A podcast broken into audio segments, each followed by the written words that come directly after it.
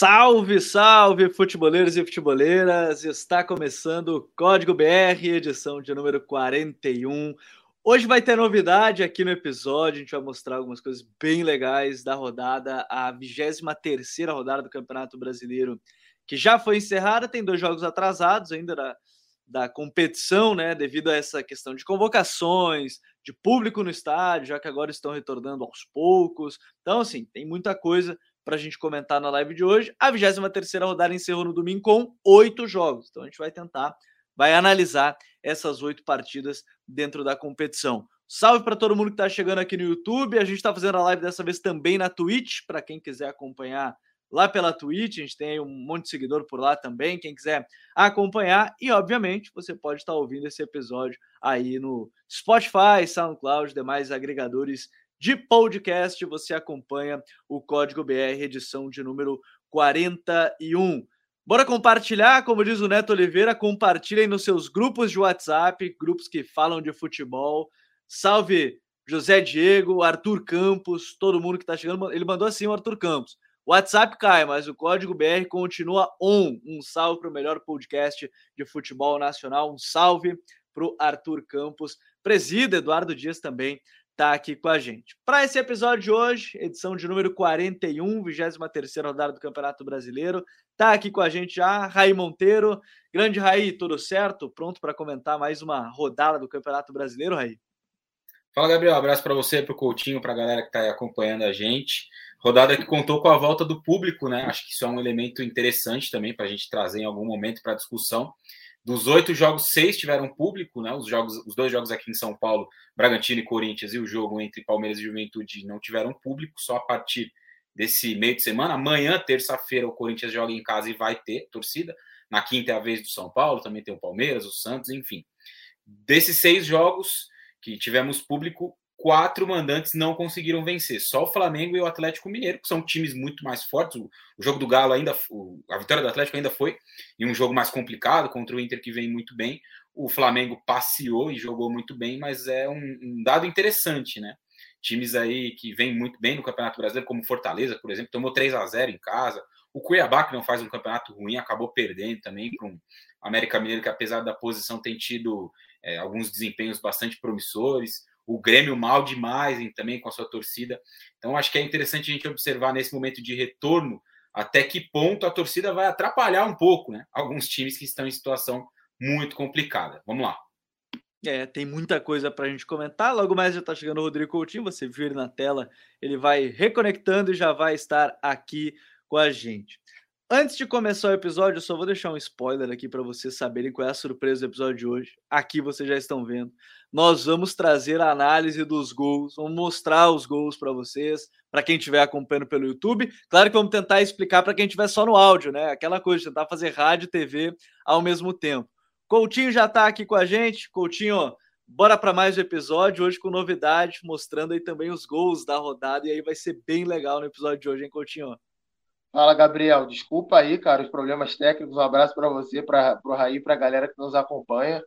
Estou né, tentando reiniciar o computador aqui, que deu uma pane, não ouvia vocês, depois comecei a ouvir, aí meu microfone falhava, falhou no celular também, enfim, então tentando resolver aqui para tentar fazer o código BR com aquele padrão de qualidade de sempre.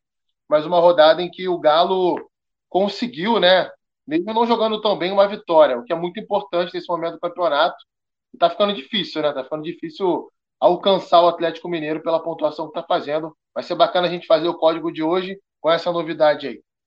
É, vai ser legal de fazer isso. Deixa eu mandar um salve também para o Bruno Maia, outro grande parceiro nosso. Mandou que Código BR, programa top dos tops. Um abraço para o Bruno, que está presente com a gente sempre.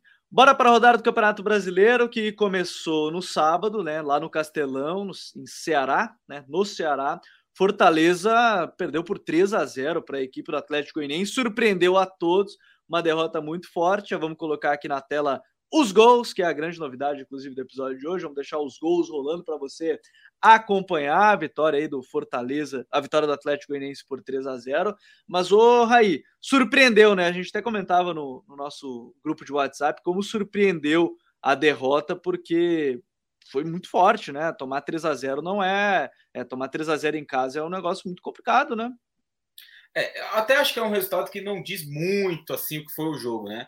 O Atlético Goianiense teve 20 minutos iniciais ali de muito domínio, né? De uma imposição bastante interessante, pressionando saída de bola, recuperando no campo de ataque, contando com muitos erros no Fortaleza que a gente até comentava, né? E, e o Coutinho com certeza vai falar sobre isso daqui a pouco. Entrou muito desconectado, né? O Fortaleza no jogo e acaba sofrendo o primeiro gol. E, e depois que o Atlético faz 1 a 0 o jogo tem um panorama até diferente, né? De maior domínio do Fortaleza, consegue fazer um gol. O primeiro muito bem anulado, né? O gol do Wellington Paulista, estava impedido.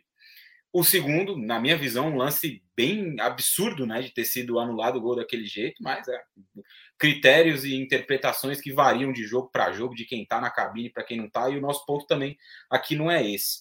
Mas acho que de uma forma geral, né, apesar do placar muito dilatado, 3 a 0 você olha, a volta do público, né, o Fortaleza que vem no Campeonato Brasileiro, nesse momento, oscilando mais do que em algumas outras, é, em algumas outras partes. Né, o primeiro turno do Fortaleza foi de um desempenho mais regular, agora está oscilando um pouco mais. Ainda assim, acho que ficou um resultado grande para o que foi o jogo. Fortaleza teve ocasiões ali, conseguiu marcar dois gols, enfim, teve outras ocasiões até para conseguir empatar em algum momento. E o Atlético surpreendeu muito, né? Porque era um time que vinha de uma sequência muito negativa de resultados, a queda do Barroca. Então, se tinha um jogo que ninguém esperava nessa rodada, que eu, pelo menos eu penso assim, né? Que poderia ter uma, uma zebra, entre aspas, né? Um, um resultado muito surpreendente, era esse, por conta de todo o contexto. Fortaleza bem na temporada, com o retorno da sua torcida, um Atlético Goianiense sem confiança, com mudança de treinador e o jogo mostrou para a gente algo muito diferente, né? Mas, como eu disse, acho que o resultado acabou ficando muito maior do que foi o jogo. Fortaleza poderia ter beliscado um pontinho ali, não teria sido nenhum absurdo também, pelo menos na minha visão. Sabe o que me chamou a atenção, Coutinho? Porque assim, quando a gente olha os gols, né, que a gente está colocando na tela para quem está acompanhando no YouTube ou na Twitch, enfim, e, e para quem está ouvindo, é que eles surgem de momentos assim, principalmente acho que o 2 a 0 ele me chama muita atenção, porque é totalmente uma falha de concentração do time, né? O, a equipe do Fortaleza estava meio desconcentrada no jogo, mesmo jogando em casa. A gente vê o 2 a 0 o time tinha bem mais jogadores na sua própria área e, e deixa o Atlético Goianiense recuperar a bola e fazer o gol, né, Coutinho? Pois é, acho que essa desconcentração apareceu principalmente ali nos primeiros 20 minutos, né? Conforme o Raí falou muito bem aí. Foi um início muito estranho do Fortaleza, porque o que você imagina? Ah, o time está jogando depois de muito tempo com o torcedor no, no estádio. Tudo bem que não estava lotado, mas era o que era possível ter. Então o jogador está motivado né, para entrar em campo e mostrar a, aquele futebol que a gente viu o Fortaleza jogar. Né, voltar a jogar daquele jeito, o que não vinha acontecendo nas últimas rodadas. E o que a gente viu nos primeiros minutos foi totalmente contrário disso. Sabe? Um time lento, sem se movimentar, sendo presa fácil para a marcação do Atlético Goianiense, que no primeiro momento até marcou um pouco mais atrás, mas aí se encorajou para marcar um pouquinho mais na frente quando percebeu que o jogo estava para ele. E antes mesmo de fazer o gol, né, esse gol de bola parada que a gente viu aí, eu vi muita gente, por exemplo, culpando o Felipe, Felipe Volante, que é quem faz o gol contra. O menos culpado da, dessa jogada aí foi o Felipe. É, o, é um lance que o Marcelo Benevenuto sobe na bola, provavelmente o Felipe Alves, né, o goleiro, gritou alguma coisa para ele. Se não gritou, o erro do Marcelo Benevenuto é maior ainda. Ele sobe na bola, a bola é toda dele, ele, ele simplesmente não cabeceia. E aí surpreende o Felipe Alves, surpreende o Felipe, né? A bola bate nele e entra. Ele não teria como fazer nada ali, estava muito em cima. E o, é, a, a, prova de que o resultado do jogo foi exagerado, e aí a gente cita também esse gol absurdamente anulado, é, como já teve outros casos aí, naquele São Paulo e Palmeiras também. É um, um tema para a gente discutir bastante essa questão envolvendo esses gols são anulados pela pseudo-interferência no lance, até que ponto é de fato interferência ou não. Mas a maior prova que o resultado foi um pouco exagerado foi o seguinte: esse segundo gol que a gente viu aí, que o Baralha está tomando a bola do Matheus Vargas e faz o gol, no lance anterior, o Romarinho perde um gol sozinho, basicamente dentro da pequena área. Né, um cruzamento rasteiro para ele, ele erra o tempo da finalização e fura. E aí, no contra-ataque, o Atlético Goianiense faz 2 a 0 Claro que no momento do jogo em que o Fortaleza tinha se aberto todo, leva o terceiro logo depois. Mas é aquilo, né?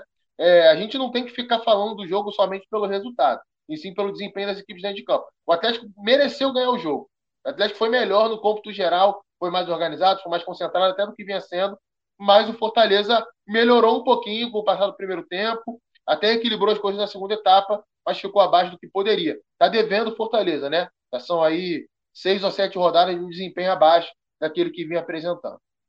E nos últimos cinco jogos aí só tem uma vitória, né? São quatro derrotas e uma vitória que a gente comentou, inclusive, na semana passada, que foi uma vitória para dar aquela sensação de alívio, mas que acabou não mudando muita coisa. Para a semana seguinte, agora veio a derrota para a equipe do Atlético Goianiense. Rodada que ainda teve na Arena Pantanal, Cuiabá 0, América Mineiro 2, Coutinho.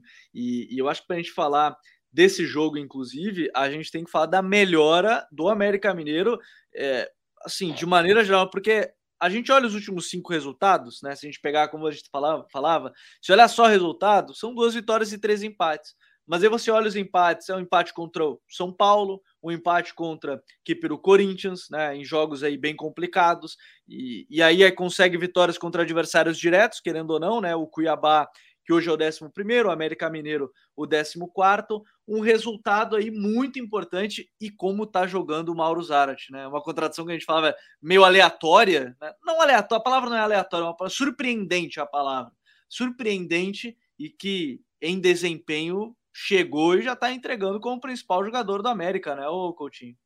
Pois é, né? Uma coisa que surpreendeu a todo mundo, mas que no final das contas acabou sendo uma contratação certeira, cara. Você olha ali, né? Você vê que entrou no time, entrou muito bem. É, é um cara que está fazendo a diferença. E o início do jogo foi muito parecido, por exemplo, com o início do jogo do América Mineiro contra do, do Fortaleza, perdão, contra o, o Atlético Goianiense, porque a história foi muito parecida, né? Foi um início muito preguiçoso do Cuiabá, também com torcida dessa vez no estádio, né? Primeiro jogo de Série A com torcida no estádio. Caramba, o Cuiabá vai entrar arregaçando. E isso não aconteceu. E o América que entrou ali, o América tem tido, e aí gente, eu estou falando disso há algumas rodadas aqui, o América tem tido um ímpeto ofensivo, sobretudo no início dos jogos, muito positivo. Não só com a bola, mas também organizado para marcar lá na frente, para sufocar a série de bola. Fez isso contra o Flamengo semana passada. É, você citou aí os resultados. Um desses empates foi contra o Flamengo. Tudo bem que não Exato. foi o Flamengo é, no máximo do que poderia ser, mas a diferença de elenco é muito grande. É, o América ele não, ele não se contentou com isso, não. Foi para cima. Antes desse gol do Zarat que a gente viu aí há pouco, que na minha opinião o Walter pulou atrasado na bola, sem tirar o mérito do Zarat, uma grande cobrança. O próprio Zara já tinha finalizado com muito perigo um pouco antes. É, o Fabrício Daniel muito bem no jogo. O Ademir também. Lucas Cal, que enfiou essa bolaça aí para Ademir fazer um gol. É um dos melhores volantes do Campeonato Brasileiro. E, e vale destacar, né, Coutinho? Ele era zagueiro, né? O Mancini botou ele como volante e tem jogado muito bem, né? Pois é, zagueiro, formação como zagueiro também, né, na base do São Paulo. É, chegou a jogar como volante, mas a maioria dos jogos como zagueiro. É, ele já tinha até, até feito um jogo, se eu não estou enganado, lá no início do campeonato, entrou lá no segundo tempo e não tinha ido tão bem. E como volante tomou conta da posição. E é uma posição, cara, que é um. A gente olha o América assim, ah, tá na zona de rebaixamento, o elenco é fraco. Você olha os volantes do América Mineiro, você tem ali o Alê, que é um bom volante, você tem o Juninho, que é um bom volante, o Juninho Valora, que teve uma sequência de ótimas atuações nesse primeiro turno de Campeonato Brasileiro. Tem agora o Lucas Cal, é, tinha o Ramon do Bahia, que é um jogador muito intenso. Claro que não tem nenhum craque, mas são jogadores de bom nível, né? Mostra aí um, um certo equilíbrio nessa posição. E o Cuiabá, cara, além de um início lento, também sem se movimentar, transições defensivas muito ali letárgicas, né? Demora para reagir no, é, é, no jogo. Até melhorou um pouquinho na, na parte final de, de, dessa primeira etapa, mas é, muito desorganizado. O Cuiabá, cara, é uma coisa que assim alcançou. É, claro que tem organização, é um time que é, sabe jogar de forma diferente, mas depois daquele jogo contra o Palmeiras, só caiu de produção. Parece que os caras olharam ali, ah, ganhamos do Palmeiras em São Paulo, beleza, não vamos cair mais. E aí pode se dá o luxo, entre aspas, de relaxar em alguns jogos, e jogos importantíssimos. Né? Jogo de confronto direto. Não adianta o Cuiabá imaginar que a luta dele no campeonato não é contra o rebaixamento, porque não é. A luta é contra o rebaixamento, sim. Não, então tem que é, aprimorar um pouquinho mais essa concentração, a intensidade nos jogos para voltar a competir. O Cuiabá hoje ele não tem um desempenho muito melhor do que o Bahia, do que o Ceará. Para mim está jogando menos do que o América Mineiro, clubes que estão ali ó, na boca da zona de rebaixamento. E se ele Cuiabá não abrir o olho, ele pode voltar para a zona de rebaixamento. O time tem muita dificuldade quando tem que encarar dentro da sua própria casa um adversário que se fecha um pouquinho mais. Foi assim contra o Fluminense, novamente agora contra o América Mineiro. time está devendo. Eu vou só sair aqui rapidinho da live, Gabriel, mas eu estou voltando agora, meu computador já deu bom aqui, vou entrar para a gente voltar no, no mesmo padrão de sempre aqui. Então, daqui a pouco volta o Rodrigo Coutinho. Agora, Raí, bora falar daquele que foi, talvez, não sei se o melhor, mas um dos melhores jogos da rodada, que foi Red Bull Bragantino 2, é, Corinthians também 2. Coutinho já está de volta aqui com a gente. Oi. Aí, agora sim, Coutinho já com a gente, som bombando. Bragantino 2, Corinthians 2, aí foi um jogaço e que o Bragantino, no final das contas, deixou escapar uma vitória, mas também o Corinthians teve um Renato Augusto jogando muita bola, né, Raí? Ah, sem dúvida, né? Ele vem melhorando bem aí nas últimas rodadas do ponto de vista de qualidade técnica, acho que a gente não precisa nem falar, mas é mais o físico, né? Quando ele tiver ali 100%, com as, a melhor da condição, ele vai poder agregar muito. Agora, eu acho que a gente até poderia fazer um levantamento, né? Eu pensei nisso só agora. Mas como tomar gol no final do jogo o Bragantino também, né? Pensando Toma, aqui rapidamente, eu consigo muito. me lembrar de uns 4, 5 jogos, o time tava ganhando e no finalzinho do jogo acabou sofrendo um empate. É, o, o, Barbieri, diferentemente do que fez, por exemplo, o Altuori, barra Lazzaroni, barra Alberto Valentim no Atlético Paranaense, foi com o time ali muito parecido né, com aquele que ele tinha jogado o jogo da Copa Sul-Americana, então não poupou quase ninguém né, para esse jogo contra o Corinthians porque obviamente o Bragantino está na final, está na decisão da competição, pode conseguir uma vaga direta para a Libertadores por lá, mas ainda tem objetivos dentro do Campeonato Brasileiro, né? não só da vaga na Libertadores, mas conseguir ali uma boa colocação para ter uma boa remuneração no final da competição. A gente também não pode se esquecer disso. E foi um jogo muito bom, né? Do ponto de vista de, de propostas dos dois times executando bem aquilo que a gente tem visto né, nas últimas semanas. Então, equipes trabalhando bem a bola, procurando é, os seus melhores, os seus principais jogadores para que eles pudessem tentar próximo do gol encontrar alguma solução. Então, nada muito aleatório, né? O Bragantino constrói os dois gols e a gente vê o Corinthians empatar no fim. E se você só imagina como aconteceu, né? O Corinthians faz um gol aos 44 e outro aos 50, pode pensar, ah, uma blitz, um monte de bola jogada na área, e não foi bem assim. Né? O Corinthians foi construindo o seu jogo para conseguir diminuir primeiro. Tanto que, como a gente está vendo aí agora o gol do Hurtado, daqui a pouco a gente vai ver o primeiro gol. É, o gol do, gol do Renato né? Augusto. É, o gol do Renato Augusto é, é uma jogada que mostra muito isso, né? O time tem paciência, gira a bola, procura o espaço, procura a brecha. E como foi importante o Luan, né? O Luan participando de todas Sim, as jogadas vindo do meio, né? É, ele, esse gol que a gente está vendo, na verdade, é o do Mosquito. Entra bem no jogo, o Luan, o Mosquito é jogador que, que dá velocidade pelo lado, que aparece na área. Então também não foi um empate do Corinthians aleatório. E antes do Bragantino fazer o 2 a 0 o Corinthians já tinha criado boas ocasiões, né? O, o Silvinho repete o time do clássico contra o Palmeiras. Então, de novo, com o GP na direita, de novo com o Roger Guedes como esse 9 de, de referência menos, muito menos fixa do que é o Jô, e ele vai encontrando ali uma equipe, né? Acho que o Corinthians vai se fortalecendo do ponto de vista coletivo. É, claro que fisicamente vários jogadores ainda estão abaixo, a gente viu o William saindo ao longo do jogo, o Renato Augusto forçando por conta do resultado ficar até o final para poder ajudar o time, é, o próprio Roger Guedes, que a partir ali de uma faixa mais final do jogo, né? É, passou a render um pouco menos, enfim. Acho que o Corinthians que coletivamente vai se ajustando, a gente já questionou muito o trabalho do Silvinho aqui, era um time que tinha mais dificuldades, mas aos poucos, com a chegada de bons jogadores, a equipe vai se solidificando. E só para rematar em relação ao Bragantino, né? Como eu falei, o time tem tido muita dificuldade para segurar os resultados, principalmente quando joga em casa.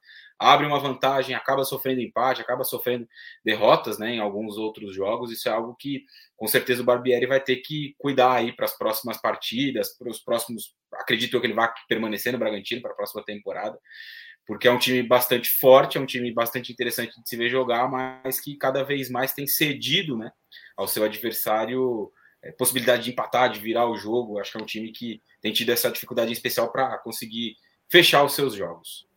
A gente vai falar sobre isso até depois do CAP também, né, do Atlético Paranaense, que são as duas finalistas, as duas equipes são finalistas né, da Copa do da, da Copa Sul-Americana e, e, de uma certa forma às vezes parece que o desempenho está muito focado nessas competições, de conquistar uma, uma Copa Internacional. Né? A gente vai falar do, do Flamengo 3, Atlético Paranaense 0. E, e aí tem alguns. Pouco, né? Não dá para pensar só nisso agora. Tem pois é. Até Por isso que é estranho, duas. inclusive. Por isso que é estranho. Dois meses quase, né? Pensando. Pois é, e, e aí chama atenção, se eu não me engano, eu vi informações que o Atlético está querendo poupar, pensando já daqui dois meses e dar uma segurada em alguns jogadores tudo mais.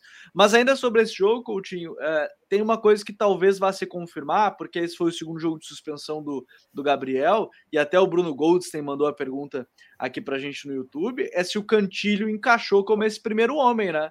Porque os dois jogos que ele fez agora foram bons. E não dá para descartar o Gabriel não voltar como titular, né? Pois é, é uma questão que o Silvinho vai ter que resolver nos próximos jogos. De fato, o Cantilho encaixou bem como primeiro volante agora. Já tinha encaixado antes, né? Justiça seja Sim. feita. O Cantilho já tinha feito bons jogos nesse campeonato, no início do campeonato, e depois caiu de produção. É um jogador que não é muito confiável do ponto de vista de concentração de intensidade. Principalmente agora que a gente vai voltar a ter uma sequência de jogos final de semana, meio de semana. Acho que o Cantilho sente muito quando passa por isso. Ele de fato jogou bem. O segundo jogo que ele jogou bem contra o Palmeiras, ele tinha jogado bem também, é, protegendo bem a entrada da área. Eu acho que ele é um jogador, por mais que ele tenha menos pegada que o Gabriel, né? Ele pressiona menos a bola que o Gabriel, mas ele é um jogador que se posiciona melhor. Então acaba é, se equivalendo, né? Um, é um, tem um pouco mais de pegada, mais velocidade, o outro, em curtos espaços, é um pouco mais inteligente para bloquear essas lacunas que acabam aparecendo e fazer as coberturas por ali. Nenhum dos dois é especialista nesse ponto para mim, para jogar como um 5 ali, principalmente no meio campo que tem Juliano e Renato Augusto logo à frente, né? Que vai ter o William e Gabriel Pereira. E isso vem acontecendo nos jogos do Corinthians. As falhas de marcação, por exemplo, o primeiro gol do Bragantino é, jogada muito bem trabalhada, concordo tudo que o Raí falou. Os dois times jogaram muito bem. Aliás, um dos melhores jogos desse Campeonato Brasileiro. Sem dúvida, ali está entre os 5, 6 melhores jogos desse Campeonato Brasileiro. Foi um jogo muito agradável de se ver. Num primeiro tempo, até o Corinthians, um pouco mais contundente. Se não fosse o Cleiton, o Corinthians teria saído ali com os dois gols, pelo menos, no primeiro tempo. Fechou o gol na primeira etapa. É, mas que na parte defensiva acaba pecando. Se a gente lembra, por exemplo, é, do gol do Palmeiras contra o, o, Corinthians. É um gol onde o William dá uma dormida no rebote. O Gabriel Menino pega a bola. Teve no jogo anterior contra, se eu não estou enganado, Juventude. Juventude, não, América Mineiro. Né? O William ele deixa de voltar pelo lado também para acompanhar o lateral. Nesse jogo contra o Bragantino, foi o Gabriel Pereira.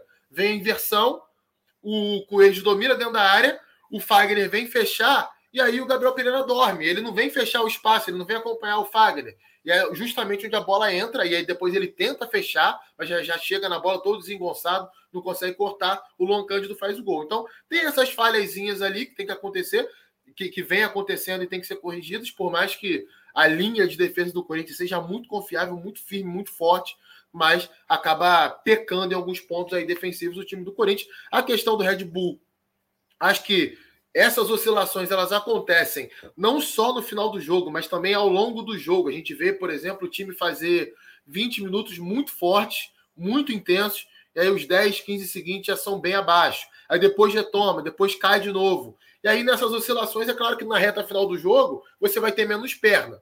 É algo que o Barbieri, junto com os jogadores aí, comissão técnica, tem que dar uma ministrada maior. É, eu vejo muito dessa forma.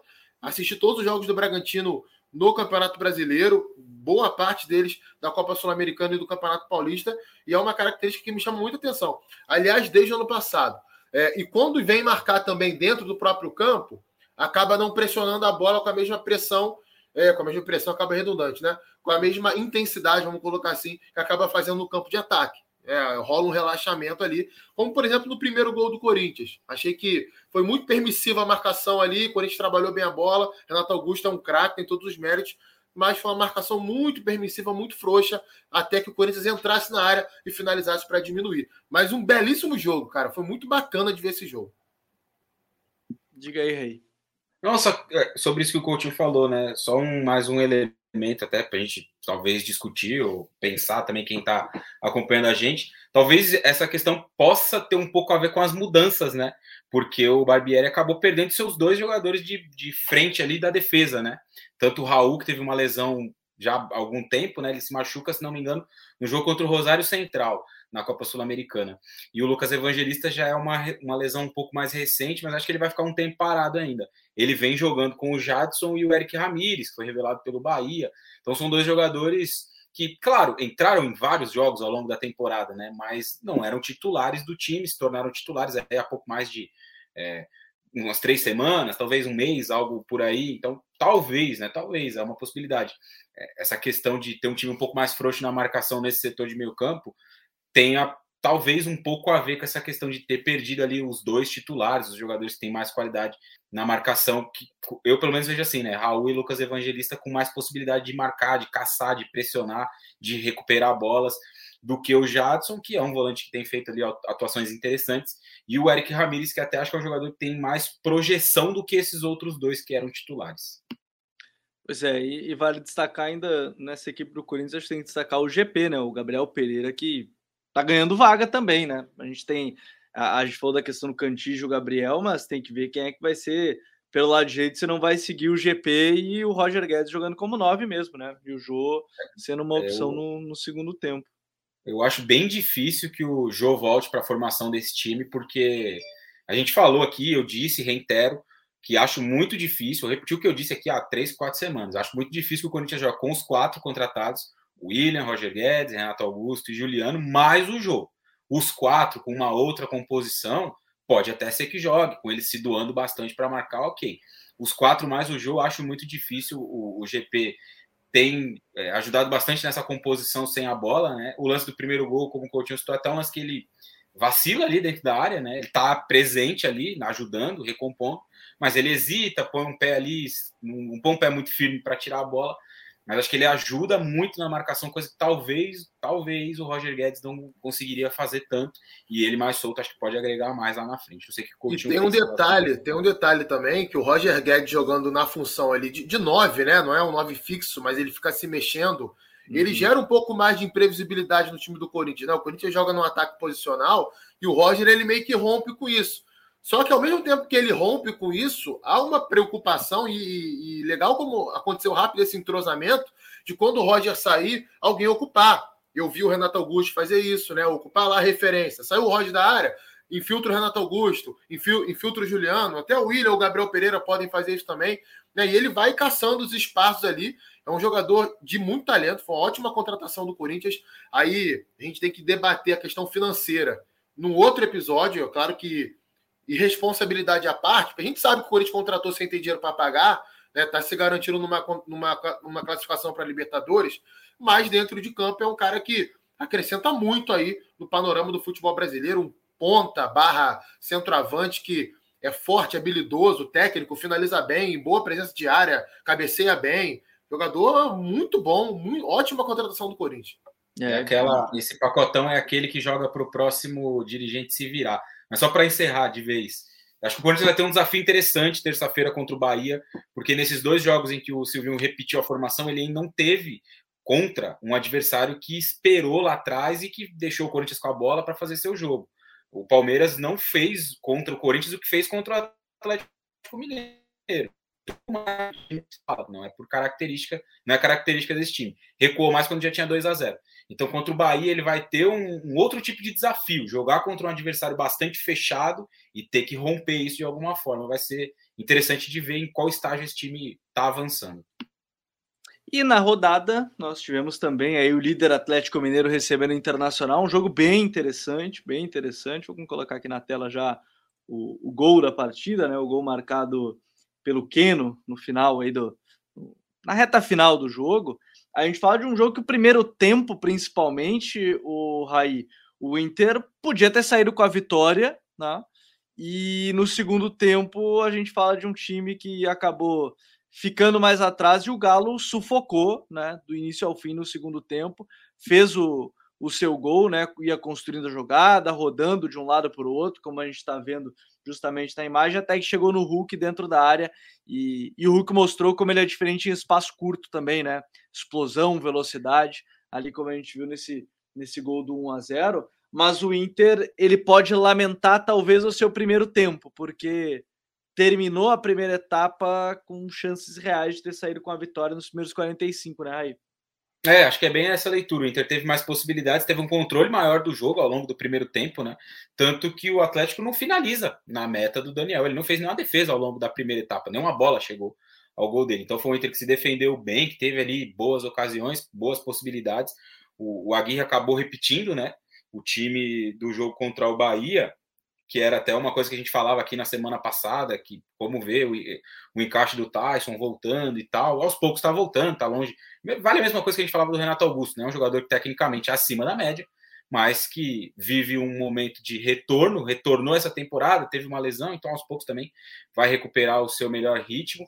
Mas foi de fato o Inter que teve ali possibilidades, poderia ter ido para o vestiário com um melhor placar, até talvez.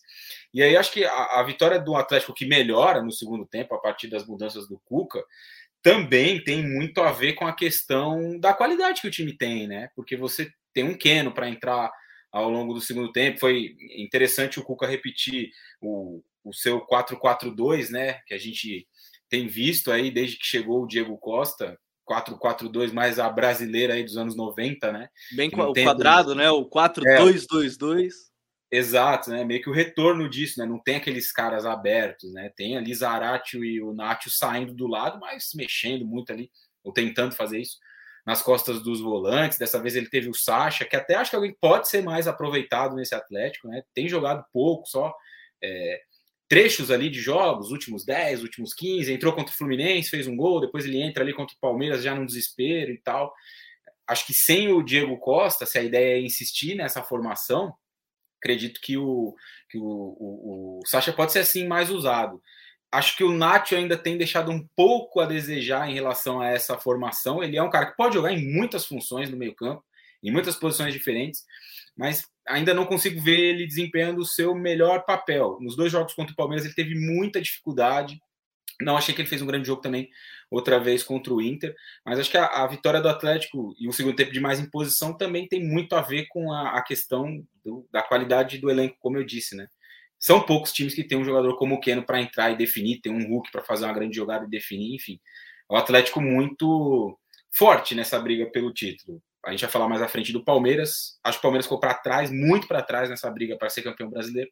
O, Atlético, o, Flamengo tem possibilidades ali matemáticas interessantes, mas eu acho que o Atlético está mobilizado como nenhum outro para ganhar esse Brasileirão e por isso acredito que vai levar.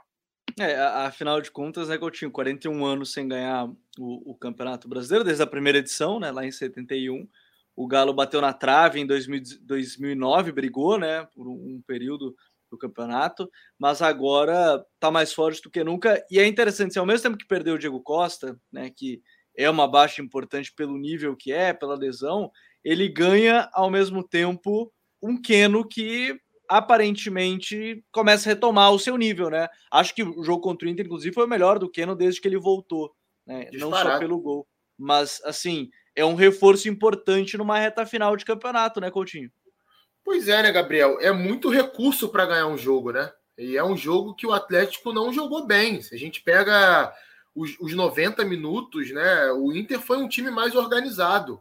Para mim, o que pesou para o resultado foi além dessa fartura de elenco que você pode mudar né, a característica do time. Ele estava ali com, com Zarate e com o Nath como meias, e aí a dupla de zaga com Hulk e com Sacha, né? Se eu não estou enganado no, no, princípio do jogo. Uhum. E aí um time um pouco descoordenado de movimentação, me pareceu um pouco ansioso também, talvez querendo dar resposta ali pela eliminação de terça-feira, o que é natural, é normal isso, mas o primeiro tempo do Atlético parecia aquele Atlético lá do início do Campeonato Brasileiro que tinha muito potencial técnico, mas que dependia só de uma jogada do Hulk ali para criar, para fazer gols, enfim, para é, superar os adversários. E o Inter, cara, muito parecido, eu vi muita semelhança do jogo do Inter com o jogo que o Inter fez contra o Flamengo no Maracanã. Era um jogo mais baseado em contra-ataque? Sim. Mas quando o Inter entrava em fase ofensiva, recuperava a bola ali no ataque mais pausado, não, não ficava rifando a bola. Jogava, botava no chão, né? colocava em prática a movimentação, um time com atitude em campo, se impondo fora de casa contra o Atlético Mineiro. Qual foi a diferença para aquele jogo? Primeiro lugar, a transição defensiva do Atlético é melhor que a do Flamengo, então o Inter não criou tantas chances assim por isso, e a bola não entrou. Vamos lembrar que o Yuri Alberto teve duas grandes chances para fazer o gol, uma delas, acho que ele chutou mal cruzada, ele poderia ter pego melhor na bola. A outra ele pegou muito bem, foi mais mérito do Everson. E teve uma outra jogada também, se eu não estou enganado, que o Edenilson não conseguiu finalizar, que foi um Tem o lance do Tyson até, que o Tyson pediu desculpa no Instagram dele, né? Pediu desculpa que ele podia ter passado, acho que era para o Edenilson ou para o Yuri. E, o segundo tempo já, né? é, já no segundo tempo e ele disse que pediu. Ele disse não, né? Ele pediu. Ele, era o Instagram dele, era ele escrevendo. Ele pediu desculpas é, pelo lance. Enfim, também foi um outro momento aí que o Inter acabou criando, né? Já no segundo tempo. E aí, e aí o que que acontece? Né, o Cuca vai e age e o Aguirre, no meu modo de ver, foi mal nesse jogo. Né? Ele demora muito a mexer no time. Tava nítido que o Inter estava pregado, principalmente na estratégia que o Cuca foi muito feliz de tentar esgarçar um pouco mais a linha de defesa do Inter, quando ele bota o Keno de um lado, o Savarino do outro, né? principalmente o Keno bem fixo pelo lado esquerdo e o Savarino puxando também, muitas vezes afastando o Cuesta ali é, da, da região que ele joga. Inclusive, a origem do lance do gol tem muito isso, né? O Cuesta ele, ele não vai, ele volta, e aí abre um espaço ele muito grande onde fica Savarino e Hulk, e o Rodrigo Dourado já com cartão tem o receio de dar o combate e acabar fazendo pênalti. Enfim, há muito recurso para vencer um jogo, e é aquilo que o Raí falou, cara. É, não tem um time tão mobilizado quanto o Atlético para vencer. A diferença é muito grande. São 10 pontos para o Palmeiras, se eu não estou enganado. São 11 pontos para o Flamengo, né? E o Flamengo com dois jogos a menos, né? Algo assim. É, e assim, aí, aí tem um confronto é, a direto. A diferença menor é para o Flamengo, né? Por perdido, são 10 para o Palmeiras, é, são 10 para o Palmeiras, 11 para o Flamengo, o Flamengo com dois jogos a menos. Né? É, e, e, mesmo assim, se o Flamengo ganha os dois jogos e ganha o Atlético no Maracanã, o, Atlético, o Flamengo não alcança o Atlético, fica dois Sim. pontos atrás. Cara, é uma distância muito grande para um time que vai jogar a Copa do Brasil e Brasileirão, tá fora da Libertadores. O, nunca esteve tão próximo à quebra do jejum aí de 50 anos do Atlético Mineiro. Se perder esse, meu amigo, vai ser complicado acreditar que pode ganhar outro. É verdade. Só uma rapidinho uma informação sobre essa questão aí do, da pontuação, né? Um time nunca perdeu um campeonato brasileiro tendo mais de sete pontos de vantagem em nenhum momento. Aconteceu no ano passado pela primeira vez com o São Paulo. São Paulo chegou a ter sete pontos de frente e perdeu. Então o Galo hoje tem 11. Se o Flamengo tropeçar em um, perder um desses jogos, a distância ficará em 8. Se o Flamengo perde um e ganha o, outro. Então a diferença ficaria em 8. Essa distância ninguém nunca conseguiu tirar na história dos pontos corridos no Brasil. Então o Atlético ainda tem é, esse, entre aspas, é, esse feito aí, né, ao seu lado para tentar ganhar o campeonato. Acho muito difícil que alguém consiga tirar, porque o Flamengo é um time que acende e apaga muito dentro do campeonato também, né? A gente tem jogos como o primeiro tempo do jogo contra o Atlético Paranaense, que a gente vai falar daqui a pouco, que são espetaculares. Só que a gente também tem um Flamengo e Grêmio, a gente também tem um Flamengo e América Mineiro. Então, por isso que acho difícil que é, o Flamengo consiga. Né? O Palmeiras está fora da briga pelo título. Até porque não demonstra algo que de um time que quer ganhar. Talvez quer ganhar o campeonato seja uma palavra muito forte, muito pretensiosa da minha parte dizer que o Palmeiras não quer ganhar o campeonato. Mas não mostra. E o Atlético tem mostrado muito mais do que o Flamengo hoje, pelo menos para mim. Eu só queria separar o vídeo do Abel Ferreira na coletiva, onde colocaram ainda com uma trilha de filme do Tarantino, em que ele parece de fato um psicopata pronto para atacar quem fizesse a pergunta para ele. E ali ele já estava bem irritado. Antes do jogo ele fez a brincadeira, né, dos vizinhos de novo. Um dos vizinhos é o Hernan Crespo, né? Ele até falou: ah, tem um vizinho que é argentino, inclusive, não sei o que, fez a brincadeira, mas ele estava bem irritado depois do jogo, né? Do empate entre Juventude e Palmeiras, que a gente vai falar daqui a pouquinho. E já que o Raí tocou no ponto do São Paulo, né? O São Paulo conseguiu aí sair na frente da equipe da Chape, mas depois tomou o empate. E aí, Coutinho, São Paulo parece que a gente vem uma semana e fala: Ó, oh, São Paulo pode arrancar. Aí de repente São Paulo vai lá e não, não mantém o nível. E, e, a informação da tarde de hoje, né, nosso colega, Chico Garcia, é que uma reunião dentro da diretoria de São Paulo decidiu pela permanência do Crespo, porém, entretanto, todavia, o Antônio Oliveira, né, o português, esse técnico do Atlético Paranaense, já foi consultado. Então, assim, é, quando já surge uma notícia dessa, imagina como fica já o clima, né? Pô, é, eu, eu, permaneci, mas talvez tenha já alguém sendo sondado. E de maneira geral, o jogo de São Paulo tem Rigoni decidindo, mas nada mais que a, a, além disso, né, Coutinho? É, me ajudem aí. Contra quem é o próximo jogo de São Paulo? Santos no Morumbi. Isso. Alguém duvida que se o São Paulo não vencer o Santos ou não jogar muito bem contra o Santos, o Crespo vai ser demitido? E depois é. dessa, cara, a partir do momento que você tem um treinador, né? Você faz lá uma reunião dizendo que esse ele treinador fica. ele tá, tá prestigiado, né? É o termo que a gente brinca bastante. e ao mesmo tempo você consulta o outro treinador, cara, peraí, sabe? É o tipo de coisa que não dá para levar muito a sério. Mais uma vez o São Paulo jogou, não, não teve uma atuação confiável, até teve bons momentos no primeiro tempo. O que vamos, o que vamos é, é, combinar para jogar contra a Chapecoense é muito pouco. Há uma diferença muito grande aí de qualidade entre São Paulo e Chapecoense. Nos dois jogos, né, Coutinho? O jogo do primeiro turno e agora do segundo. É, em nenhum dos dois São Paulo convenceu contra a Chapecoense. Nenhum dos dois São Paulo teve um desempenho maciço de dominar, de controlar. E o que me deixou muito frustrado foi: São Paulo faz 1 a 0 e simplesmente recua, gente. São Paulo, no segundo tempo, dá a bola para a Chapecoense. Isso é um absurdo, cara. São Paulo, na situação que está, precisando vencer, ganhar moral, sabe? Enfiar uns 3 ou 4 a 0 com todo respeito à Chapecoense. Mas dava para fazer isso. Né? O próprio Rigoni perdeu dois gols cara a cara. O Caleri perdeu outro gol também feito no final do jogo.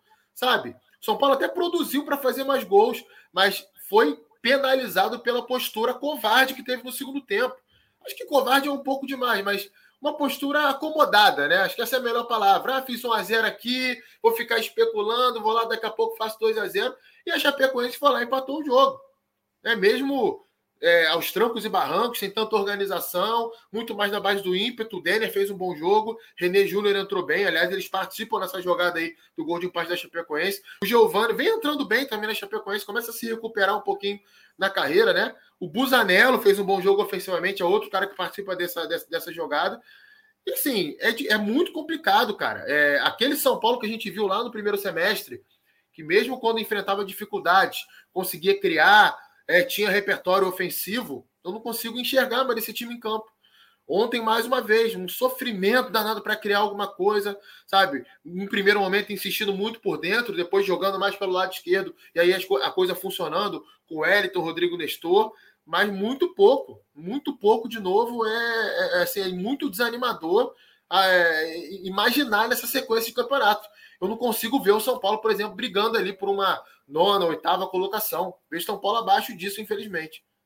Pois é, e, e aí, Raí, a gente está vendo até os lances, o, os dois gols, né? O, o, gol da Chapecoense, São Paulo não consegue pressionar por muito tempo, né? A Chape vai trocando passe, vai girando, sempre do lado esquerdo ali, não, não tem muita pressão de maneira geral, mas é, o problema talvez seja que não dá sinais de melhora, né? É, não tem assim, ah, o time empatou, mas deu sinais de que jogou muito bem. É, é um time que está sendo muito instável do início ao fim desse campeonato, né, Raí? É, o, o desempenho ele vem regredindo, né? Rodada a rodada. Eu até acho que o Crespo tem tentado fazer alguma coisa ali, algumas mudanças e tal.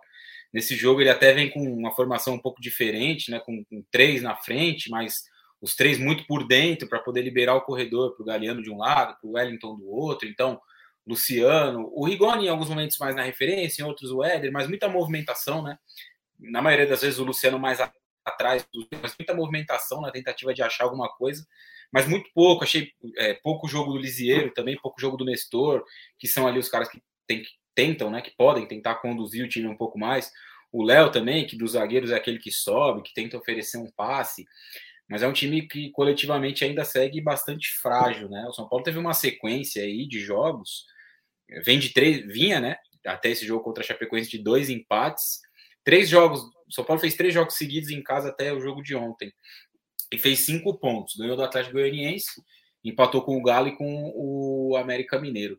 Desses três jogos, o São Paulo teve bons momentos contra o Atlético Goianiense. Ali, o primeiro tempo foi bom naquele dia. De resto, um fragmentozinho ali muito ruim, né? o time com desempenho muito fraco contra o América Mineiro e um fragmento ali contra o Atlético é, na, na semana passada. Desse jogo contra a Chapecoense, como eu disse, achei o primeiro tempo interessante em alguns aspectos, mas pouca, pouca criação. E apesar da pouca criação, foi um time que perdeu muitos gols, né? Pelo menos quatro oportunidades claras aí, como o Coutinho citou, né? Tem o gol do Rigoni, tem mais duas chances que ele perde. Depois o Caleri entra, perde mais duas chances. E acho que o grande erro do Crespo nesse jogo foi não conseguir identificar ali uma piora muito grande do time no segundo tempo, né? São Paulo começa a recuar, recuar, recuar, recuar. E aí uma das primeiras mudanças que ele faz é trocar o Lisieiro pelo Luan. o que indica que você vai tentar se defender melhor. Então ele tentou ali fazer com que o time jogasse um pouco mais, né? Tentasse criar mais, tentasse tomar conta do jogo. Então ficou muito ali atrás, esperando, esperando, esperando, esperando. Aí a Chapa empata. Aí depois que a Chapecoense empata, o São Paulo tenta jogar de novo. E o Caleb tem duas oportunidades, faz um gol impedido, tem duas chances. Mas de forma geral, é um time que está jogando muito pouco e que na quinta-feira vai ter um cenário complicado, né? A volta do público no Morumbi, é, o primeiro encontro entre a torcida e o treinador que tirou o time de uma fila aí de muitos anos sem ganhar nada, e pode ser o último jogo do Crespo, né? É bem aquilo que o Coutinho falou. Se ele não ganhar, ele tá fora. Acho que essa é a realidade. Né? Se não ganhar, tá fora. A gente vê aí os movimentos bem divididos. Tem muitos torcedores que querem a troca. Tem muitos torcedores que acham que a culpa maior ela é dos jogadores. A direção não fala nada, então fica difícil a gente também ter uma, a, a ideia de alguma coisa né, que esteja acontecendo, enfim. É um presente e um futuro de campeonato brasileiro bastante nebuloso para o São Paulo. E o, Coutinho usou uma frase que eu acho que resume muito bem esse momento, né? Que não vê perspectiva do São Paulo chegar em nono. Eu também não vejo. E é complicado não ver a perspectiva do time chegar em nono. Não é G4, não é brigar pelo título, é em nono. Inclusive, duas coisas. É, primeiro, a gente nem comentou, mas certamente vai ser tema mais para frente. O Campeonato Brasileiro deve ter um G9 né, de classificados para Libertadores, ou seja, praticamente 50% do campeonato. Isso é uma indecência. É, e isso dá um podcast inteiro, inclusive, porque do Campeonato Brasileiro, só o 16 colocado não vai acontecer nada. Né? Eu estou muito curioso para saber quem é que vai ser o, o grande time, o Felizardo, que não vai ser rebaixado e não vai para nada, nada. Vai ficar ali, vai ser a típica esse, zona do limbo. Vai dançar esse vai ficar contente, esse deve ficar contente porque como as coisas estão se desenhando, acho que vai ter emoçãozinha lá embaixo até a última rodada. Então, pode ser que seja time é. aí nos últimos minutos. Ah, pode ser. Esse, esse, ano, esse ano, acho que o rebaixamento ele não se define até a última rodada, não. Tem Também acho que não. Lutando. Também acho que não.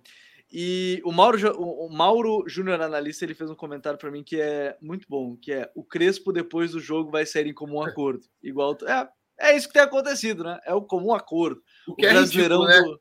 É. é o que é ridículo, porque assim, é, isso seria para teoricamente proteger os treinadores. Eles mesmos vendem a alma pro, pro diabo, vamos colocar assim. Eles mesmos é, participam desse tipo de Eles coisa, não se né? protegem, né? Eles é, é protegem. Querer, querer achar que todo mundo é otário, né? Vamos, vamos pensar assim. E só para arrematar, é, eu não estou dizendo que eu concordo com a demissão do Crespo, não. É, acho que é uma coisa. Eu acho que, assim, dentro de campo, taticamente falando, existem muitas correções a serem feitas. Mas eu não acho que o São Paulo seja um time sem ideia, sem proposta, sem trabalho. Eu não acho que o problema seja esse. Acho que são correções ali no meio do caminho que vão levar o time a jogar um pouco melhor. E jogar mal tem levado o time a perder confiança, aos jogadores a, a estarem em momentos individuais também ruins, né? Atletas que podem render muito mais. É, só que assim, essa questão de G8, G9, isso é uma coisa que você tem que pensar. O São Paulo é um time com problemas financeiros. Ficar fora de uma Libertadores, por mais que seja uma pré-Libertadores, Vai ser muito ruim financeiramente para o São Paulo. E talvez uma mudança de treinador, se realmente tiver algum problema interno ali, a gente não sabe, não está lá dentro. Né? Isso é um termômetro que quem está lá dentro vai ter que dizer. Mas se tiver esse problema interno, aí eu já vejo a situação com outro olhar. Por quê? Talvez uma mudança, uma mexida é, nesse momento possa fazer o time se recuperar e alcançar essa zona ali. Oitavo, nono colocado. Ah, não é grande coisa, está muito abaixo do que o São Paulo pode, na sua história. É claro que está. Eu não estou dizendo que isso é, é o suficiente para o São Paulo, não.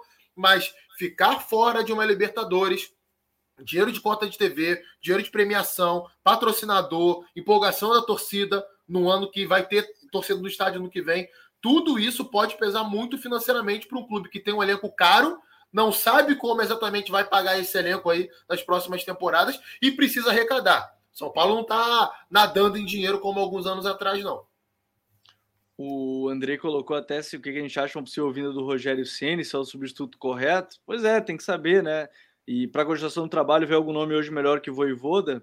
Esse é o grande ponto. O Voivoda vai querer sair também, né? Porque ele está num, num projeto muito, muito bem estruturado. Então, também não, não é algo simples assim. Ainda temos dois jogos dessa 23 rodada. Você ia falar, Raí? Não, só acrescentar duas informações rapidinho, que uma do uhum. Paulo do Vale, da Rádio Bandeirantes, que a, na reunião de hoje pesou muito a opinião do Murici para que ele permanecesse, e a outra é do Marcelo, que é de uma, da Rádio Energia 97 aqui de São Paulo também. O Belmonte, né, que é o diretor de São Paulo, diretor de futebol de São Paulo, ele é um, um cara bastante acessível, né? Ele responde e tal, galera. Ele disse que não tem chance nenhuma, esse é o que ele disse, do Crespo ser demitido até o fim do ano. Palavras do diretor de futebol de São Paulo. Veremos. A gente sabe como o, as palavras às vezes elas duram pouco tempo, mas vamos confiar, né? A gente confia na palavra. Se falou, depois a gente cobra se, se mudar de ideia no meio desse caminho.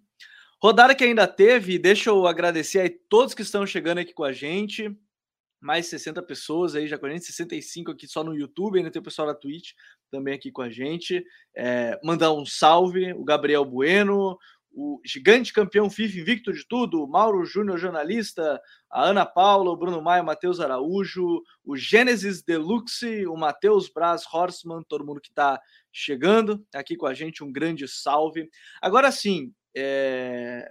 a gente teve Flamengo Atlético e desse jogo eu acho que a primeira coisa que a gente tem que considerar, né, o Raí, é que assim, o Atlético tá, se a gente for do Bragantino, o Atlético, mais do que qualquer outro time, estava focado na Sul-Americana. Sim, é curioso falar que tá focado na Sul-Americana, né? Porque faltam dois meses. Mas tava, né? Tem três titulares só no time, só no time, eu tenho que dizer que tá focado ali. Talvez na Copa do Brasil, né? Também preservando algo nesse sentido, mas de maneira geral foram aí, era um Flamengo titularíssimo titularíssimo contra um Atlético reserva, né, Raí? É, eu, eu, acho que. Eu vou falar primeiro do Flamengo para depois falar do Atlético. Eu acho que o Flamengo tem um, um, resumo um pouco mais breve, né? O Flamengo jogou no primeiro tempo aquilo que a gente imagina que pode ser o melhor do Flamengo aí, né? Então, as boas movimentações na frente, pressão para recuperar a bola, as boas definições. O Andrés Pereira tem crescido muito. Foi um jogador que eu critiquei aqui, particularmente, porque nos primeiros jogos mostrava alguém com muita dificuldade sem a bola para pressionar, para desarmar. Ele tem evoluído, tem feito, tem vem fazendo jogos melhores, né? O Arão cada vez mais um, um jogador fundamental, né, no meio campo. A gente fala muito do quarteto e eles são mesmo os melhores aí do time, né? Quem de fato decidem os jogos. Mas o Arão tem feito uma temporada muito, muito boa, né? Muitas vezes isso acaba passando um pouco batido porque o destaque maior fica para os da frente mas ele tem se, se solidificado aí como um dos principais volantes aí de, de iniciação de jogada né, no futebol brasileiro.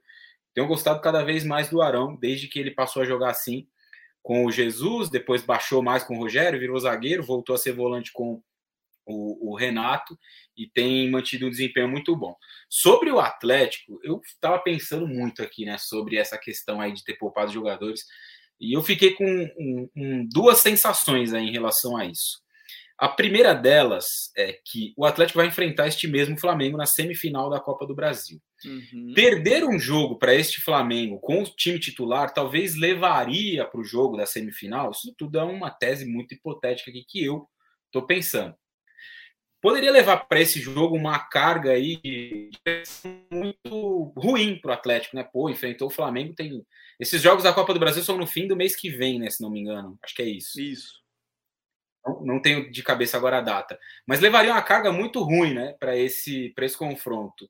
Jogando com o time reserva e tendo a possibilidade de jogar com o time titular lá na semifinal, muito provavelmente esse. A gente não sabe quem é que vai estar no banco, né? Tudo indica que vai ser o Valentim na semifinal. Vai conseguir trazer um poder de mobilização, de motivação para esse time um pouco diferente, né? Para um jogo eliminatório, um jogo de Copa, tudo mais.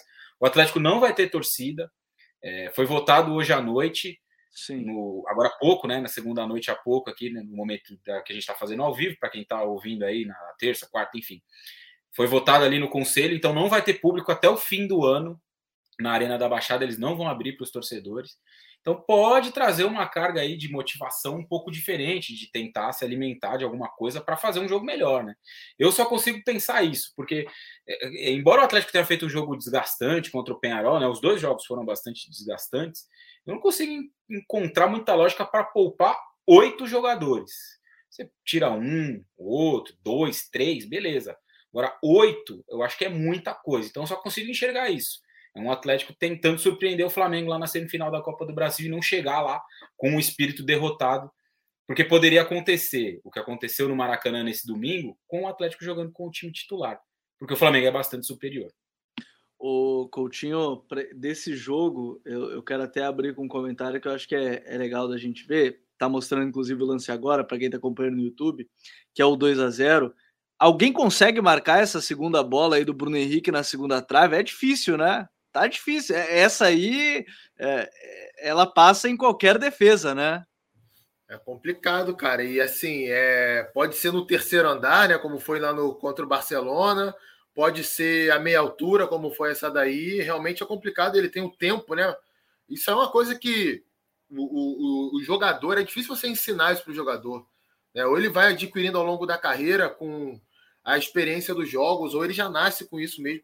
É o tempo de entrada na área cara ele, ele entra no tempo certo, ele não entra nem muito antes, que ele vai ser marcado, ele vai se colocar de uma forma que o, o não vai conseguir finalizar, né? O posicionamento do corpo perfeito, ele faz isso muito bem.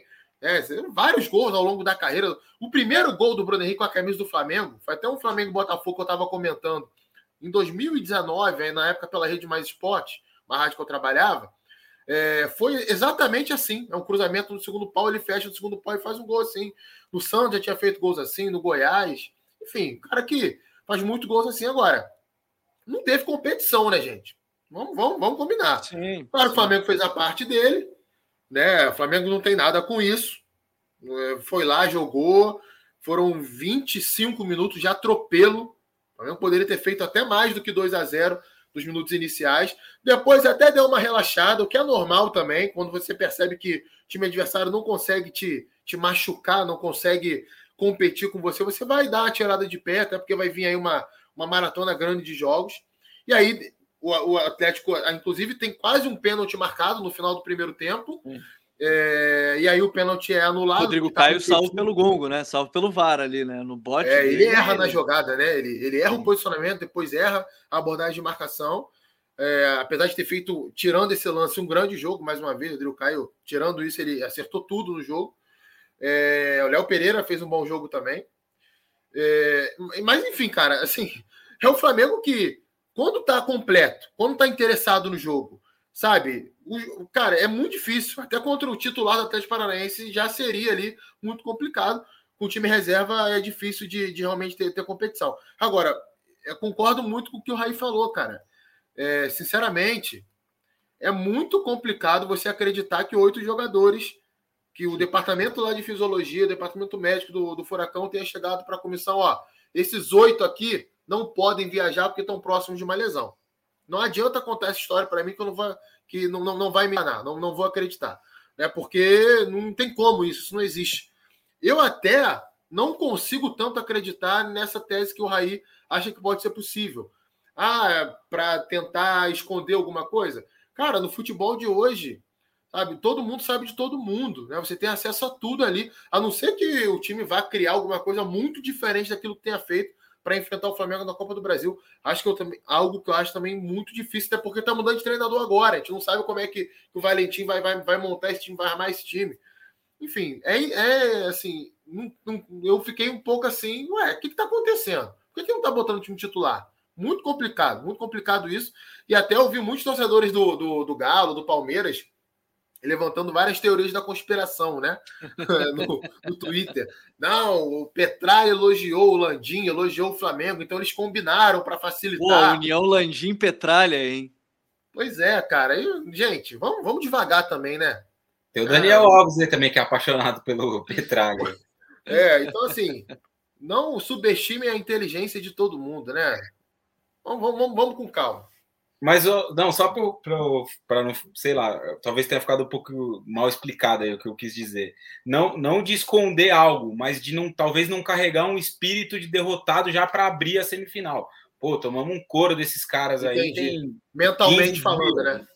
É, não seria nem no sentido de esconder algo. O, eu acho que o Flamengo é muito favorito que o, em relação ao Atlético, né?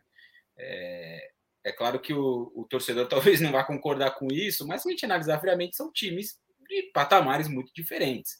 Então, talvez não carregar, eu sei lá, é uma viagem minha aqui, né? Porque eu estou tentando entender. Não, pode ser, pode ser. Nesse ponto oito, de vista, pode ser. Oito, oito jogadores poupados é muita coisa. Então, pô, não vamos carregar um espírito de derrotado. É um jogo que a gente perderia mesmo, talvez de qualquer jeito. Mata-mata, você consegue se mobilizar um pouco melhor, sei lá, enfim. Dei uma viajada aqui para tentar entender, porque sentido mesmo não faz nenhum poupar oito jogadores. Bom, e para a gente ir arrematando, são dois jogos que faltam, ainda Palmeiras 1, Juventude também 1. Brinquei do, do Abel Ferreira. Acho que foi a última pergunta, inclusive, da coletiva, que ele estava já mais irritado, né? É, eu confesso que eu não entendi muito a pergunta, mas tudo bem. Ele só, ele no final dos contos, estava mais irritado do que, do que qualquer outra coisa e até errou o, o, o provérbio, né? Ele falou que era para meio entendedor, meia palavra base. Não precisa nem ser entendedor inteiro, é meio entendedor. É, mas enfim, brincadeiras à parte. É, sobre o jogo, a gente fala de, de novo, o destaque para o Guilherme Castilho no Juventude. Inclusive, perdeu a chance do 2 a, Eu não lembro se estava 1 a 0 ou estava 1 a 1 Mas foi o cruzamento também pela direita. Tava 1 a 1. Tava 1 a 1 Foram duas chances, né, Gabriel? Que ele perdeu. É, uma entrando na área, né, a cabeçada, ele estava livre e ele fez gol de falta. E aí depois o, o Palmeiras empatou também no gol de bola parada. Mas a atuação do Palmeiras abaixo da média. Para o Juventude, pensando ainda mais em Campeonato Brasileiro, mais, uma, mais um ponto muito bem conquistado, hein, Raí?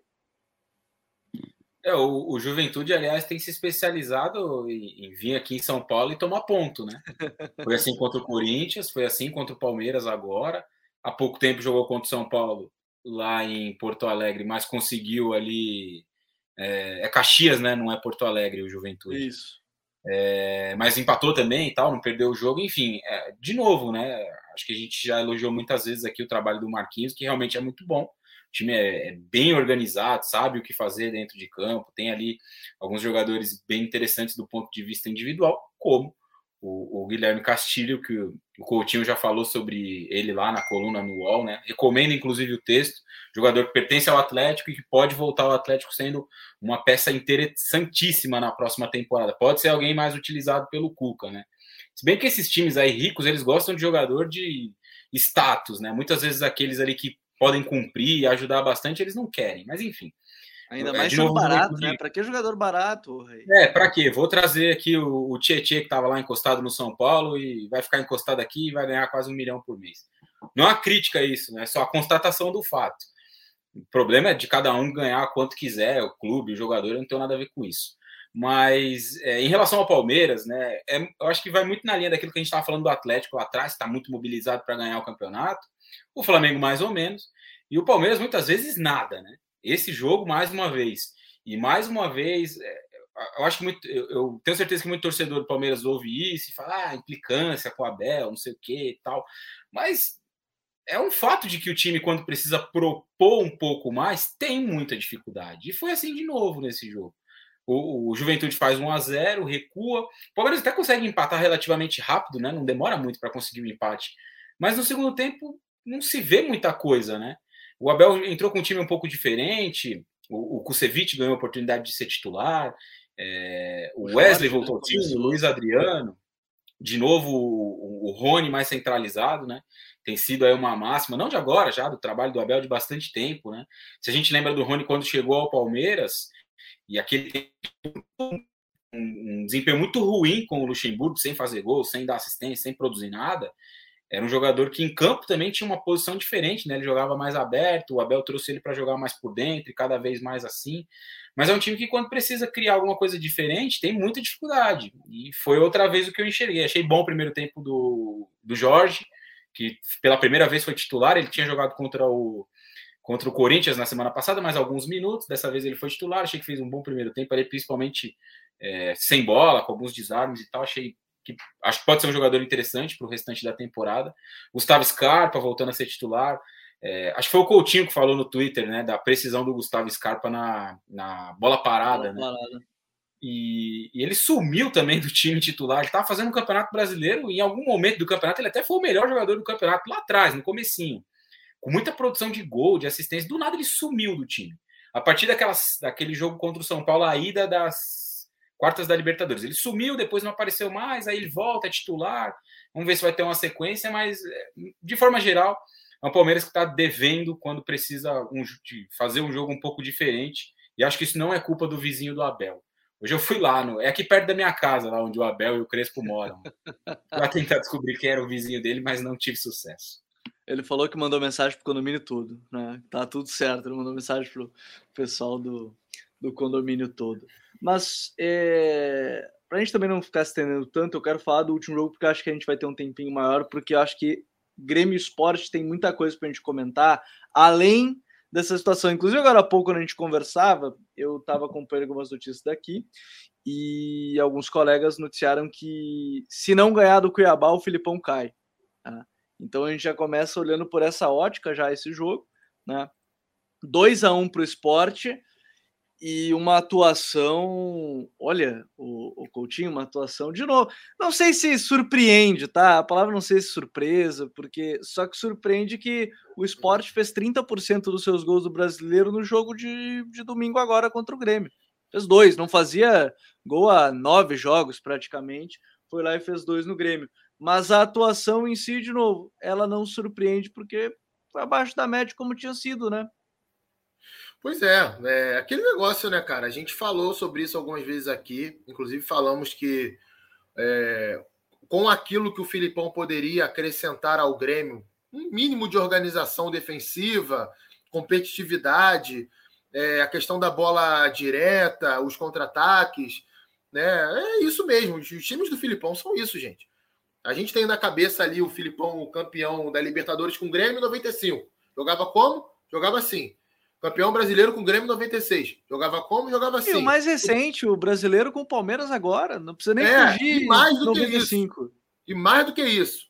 Eu lembro que uma vez eu fiz um tweet desse, ou comentei aqui, não lembro exatamente onde eu estava, acho que foi aqui no Código BR mesmo. Alguém entrou no comentário e falou: Ah, vocês têm que respeitar o Filipão, que foi campeão do mundo em 2002 com a seleção. Eu não estou desrespeitando o Filipão. E no momento eu disse aqui que o Filipão era um técnico horroroso, que ele era um enganador, mas o, o que ele vai oferecer é isso. E aquele time de 2002, gente, revejam os jogos. Vai lá ver Brasil e Turquia, Brasil e Bélgica. Vai ver se o time do Brasil jogava essa bola, todo mundo acha que jogava, porque tinha rival do Ronaldo e Ronaldinho Gaúcho. Sofria pra caramba contra um monte de time inferior, porque não tinha padrão de jogo ofensivo. Era bola no pé dos caras e Tomara a Deus que eles consigam resolver. Vamos ficar fechadinho aqui na defesa e se apertar é bico para frente. É assim que ele joga, gente. Quando vai enfrentar um adversário um pouquinho mais fechado, vai ter dificuldade, como teve ontem. Os melhores momentos do Grêmio no jogo foram com o Ferreira pelo lado esquerdo. Depois que o Ferreira não conseguiu mais oferecer aquilo que oferecia, nada acontecia. E até teve chance de vencer o jogo. O Borra, por exemplo, com o jogo 0 a 0 teve duas chances dentro da pequena área de cabeça e perdeu as duas, de forma inacreditável. E o Sport, que fez um jogo melhor do que vinha fazendo, conseguiu fazer o primeiro e o segundo gol. Também não teve uma grande atuação, não, tá? O Sport foi um time um pouco mais organizado do que vinha sendo. Eu gostei do jogo do Hernandes no meio-campo, gostei do Everaldo. A dupla de zaga mais. Jogou, Hernan, não, o Hernandes jogou muito, né? Não que o meio-campo do Grêmio estivesse marcando muito, né? Mas assim, jogou muita bola. Sim, é, esse é outro ponto que tem que, tem que ser, ser dito ontem, né? O Luiz Eduardo comenta muito bem aqui no nosso chat. Se o Grêmio era um time confiável defensivamente, nesse jogo não foi. Né? Um time preguiçoso para marcar, sem pressionar a bola. Transição Até vou deixar pausado 2 a 0 viu, Coutinho? Porque assim, me chamou muita atenção porque ninguém fez cobertura, nada, foram carregando a bola e veio o gol. Ah, teve um lance no primeiro tempo, Gabriel, que não saiu gol, que o Hernandes finaliza com muita liberdade da entrada da área. E o Gabriel Chapecó espalma para escanteio. Ali me chamou a atenção. Falei, cara, o que, que é isso? O time não tá marcando. Olha a distância dos caras, entendeu? Parecia que ia ganhar o jogo a qualquer momento. Muito complicado. É, é o que elogiar a dupla de zaga do, do esporte. Mais uma vez, Sabino e Rafael Thierry, principalmente Rafael Thierry, uma proteção de zaga impecável. Vale lembrar o seguinte: o esporte tem uma, faz uma das piores campanhas do campeonato, tem um time muito fraco, todos os problemas lá estruturais. Hoje o presidente já, já pediu afastamento, né? Ganhou a eleição há dois meses, mas pediu Sim. afastamento hoje. Enfim, como é que um time desse vai se recuperar? Mas dentro de todo esse cenário caótico, a dupla de zaga do esporte faz um grande campeonato. A gente olha lá o, a quantidade de gols que o esporte levou nessa competição é quase a mesma do Flamengo, se eu não estou enganado, ou a mesma do Flamengo, que tem uma das melhores defesas. Então, uhum. um time de zona de rebaixamento que tem uma das melhores defesas do campeonato. Se organizar a parte ofensiva, talvez possa brigar um pouquinho mais. Não acredito, porque realmente a parte técnica fica muito abaixo e o Grêmio fez um jogo péssimo. Então, é, acabou se sobressaindo nessa partida. Mas não tem sido ali o histórico desse campeonato. E o Filipão, né, cara? É, mais uma vez envolvido num projeto aí que pode cair para a Série B do Campeonato Brasileiro. Vou repetir uma coisa que eu falei aqui algumas semanas. Acho que o Grêmio, pelo potencial técnico, tem condição de se livrar. Né? Até pelo potencial tático mesmo. Essa mínima organização que ele dá no time dá para se livrar do, do, do, do, do rebaixamento assim. Mas a gente está chegando aí na 24 rodada do Campeonato Brasileiro. Faltam 14 rodadas para acabar. Tem jogo de meio de semana e, e, final de semana agora, basicamente no mês todo de outubro, que dá menos tempo de treinamento, menos tempo de recuperação, vem lesão, suspensão. Quando a gente respirar, vai estar tá faltando oito rodadas para acabar o Campeonato Brasileiro. E aí, meu amigo, se tiver dentro da zona de rebaixamento ainda, abraço santo, é, para quem é da igreja, vai na igreja. Quem é da igreja evangélica, vai lá na igreja evangélica. Quem é do centro espírita, quem é da macumba, quem é Hare Krishna, meu amigo, vai rezar, porque fica muito complicado a reta final de campeonato para um clube grande quando fica dentro da zona de rebaixamento. É, eu acho que isso que o Coutinho fala é, é algo que me lembra, pelo menos quando eu vivenciei aqui no Sul, quando a gente tinha o Inter na, na briga para não cair, é que quando é o time grande, o peso parece que é dobrado. E, e eu discuti isso com o Vini Fernandes, né? Nosso querido Vinícius Fernandes. Gabriel, que o Grêmio. Rapidinho, desculpa te cortar. Não, é só não, a gente ver o que aconteceu ontem no estádio. O estádio vazio, a pressão que foi feita até em jogadores Sim. que não estavam em campo. Jean-Pierre foi muito xingado fora do gramado. E isso me lembra o Inter, no caso, assim, e, e, era uma coisa que o Grêmio não tinha, que o Grêmio não estava sentindo essa pressão tão grande, mas eu tenho a impressão que agora a perna começou a pesar. No início do brasileiro estava beleza, vai sair da situação, mas agora eu tenho sentido que a perna em algum momento ela ela está pesando um, um, pouco mais e, e, a situação é complicada, né, Raí? Em que pese tem dois jogos a menos, a gente tem que frisar isso. Só que o problema é que os dois jogos a menos é um contra o Galo e um contra o Flamengo, né, Raí? É uma missão indigesta. Não dá pra ficar, ah, não, tem um jogo a menos, não, tranquilo, beleza. Só que é, os eu acho a menos é contra passou, dois times muito bons. É, eu acho que já passou daquela fase de, ah, vai se recuperar, o time é bom e tal. Isso todo mundo concorda. Só que tá chegando num momento do campeonato, né, como o coach falou, que os jogos vão se acumular e essa areia movediça aí da zona do rebaixamento. Para o time que não está acostumado, o Grêmio não está acostumado a brigar por isso nos últimos anos. Não foi um time que brigou por título com o Renato, mas foi um time que sempre teve ali G4, G6, sempre próximo né, das primeiras colocações. Então, também esse elenco, essa base, eles não estão acostumados com essa briga.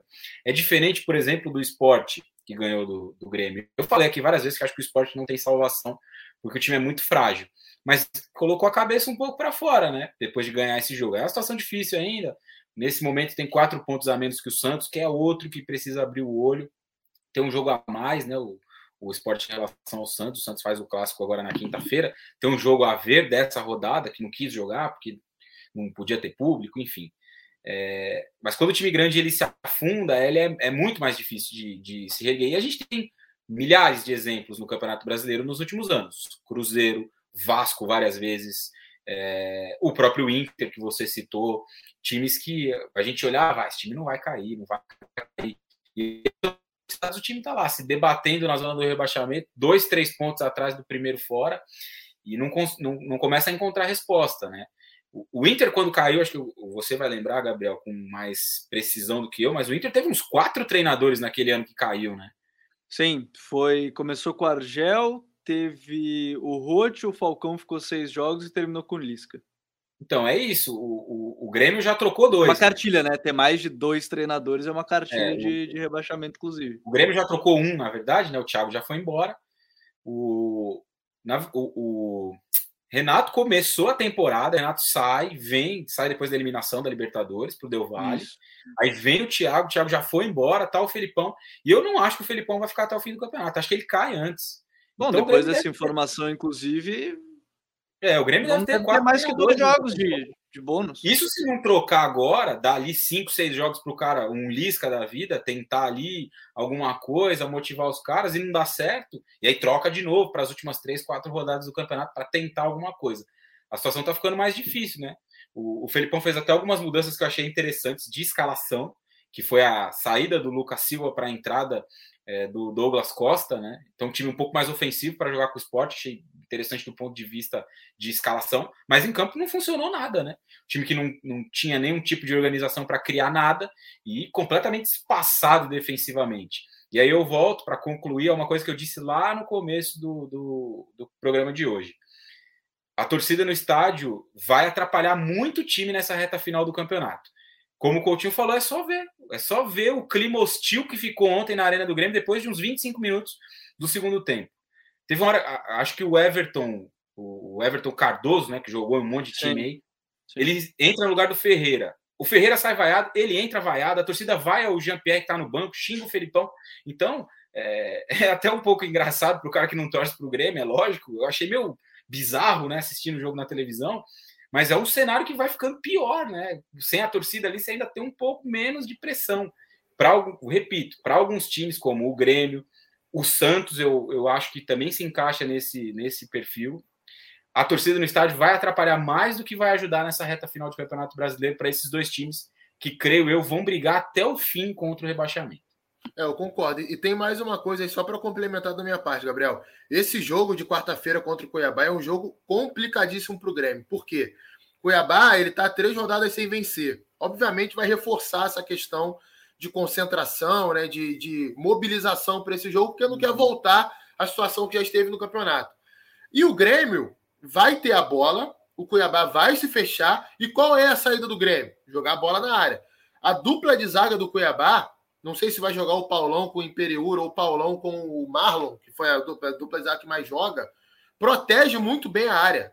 Né? Se sai muito bem nesse tipo de lance. Quando o time marca atrás, todo mundo compacto, é difícil a Bessa fazer gol no Cuiabá dessa forma. A gente viu o Palmeiras. E tem a baixa do Borja agora, né? Sentiu uma, teve uma lesão, nove jogos fora, quatro semanas. É, e vai voltar basicamente ali no, nas últimas rodadas, né? É. Então, então, cara, assim. É ele que vai voltar com o santo na mão, Coutinho. É, vai voltar com o santo na mão. Não sei qual é a crença dele, mas vai se agarrar alguma coisa aí, a folhinha de louro atrás da orelha, sei lá, alguma coisa ele vai ter que fazer.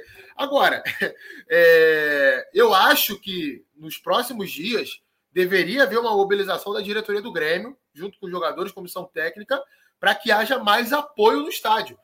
É aquele negócio, amigo. Ó, não tem como piorar mais. A vaca vai para o brejo com vocês apoiando ou com vocês é, criticando. Se vocês criticarem, acho que a vaca deita um pouco mais rápido. Se vocês apoiarem, talvez a vaca levante. Porque não dá para ficar nessa de vou para o estádio vaiar, vou para o estádio xingar. O time já está na zona de rebaixamento. A temporada acabou. A temporada 2021 do Grêmio acabou. Não tem mais como fazer nada. É se livrar do rebaixamento para não ter uma queda de receita tão grande no ano que vem. Então tem que apoiar. Não tem muito o que fazer. Diga aí.